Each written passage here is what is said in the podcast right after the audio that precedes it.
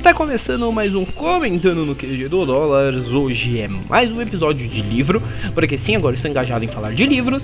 Mas sim, hoje eu vou falar de outro livro que eu li faz algum tempo. Sim, você deve estar ouvindo eu repetir isso. E se você estiver ouvindo eu repetir isso, é porque eu estou gravando isso quase seguido.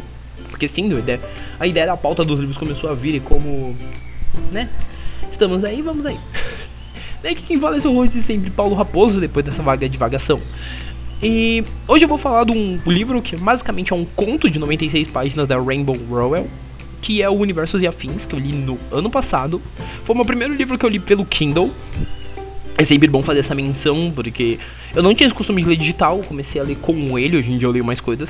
Mas o primeiro livro foi Universos e Afins da Rainbow, porque eu simplesmente sou fã das obras dela. Até no caso tem texto sobre Carry On, Fangirl e Lenore Park.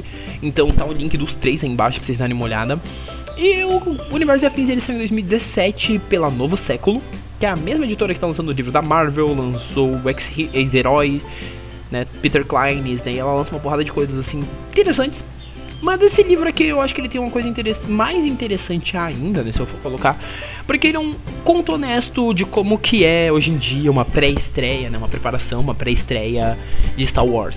Né. Ele narra a história de uma, da nossa protagonista, que é a Helena, ela vai acampar na frente do cinema para esperar o lançamento do até então inédito episódio 7. Tá? Ou seja, o livro é bem mais antigo, ele saiu aqui no Brasil em 2017. Só que lá nos Estados Unidos ele saiu justamente na época do lançamento do episódio 7. Tá? Então que isso fique bem claro para que fique bem situado.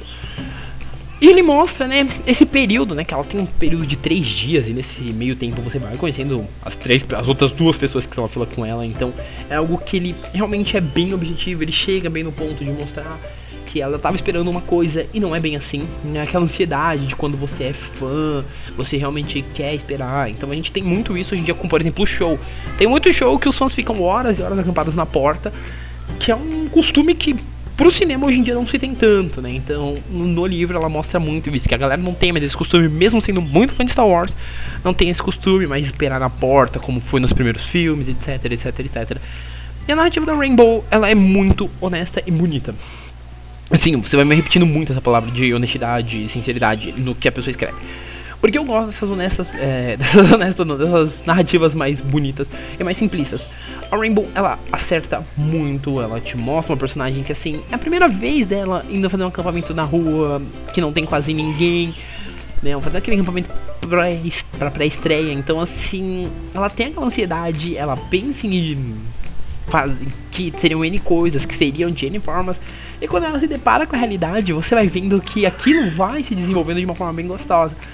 Vai tendo momentos assim que você vai falando, tipo, nossa, como funciona a regra da fila? E eles vão sempre explicando, vão explicando sobre ansiedade. Ela tem um ponto, assim, uma ansiedade pré-filme, né?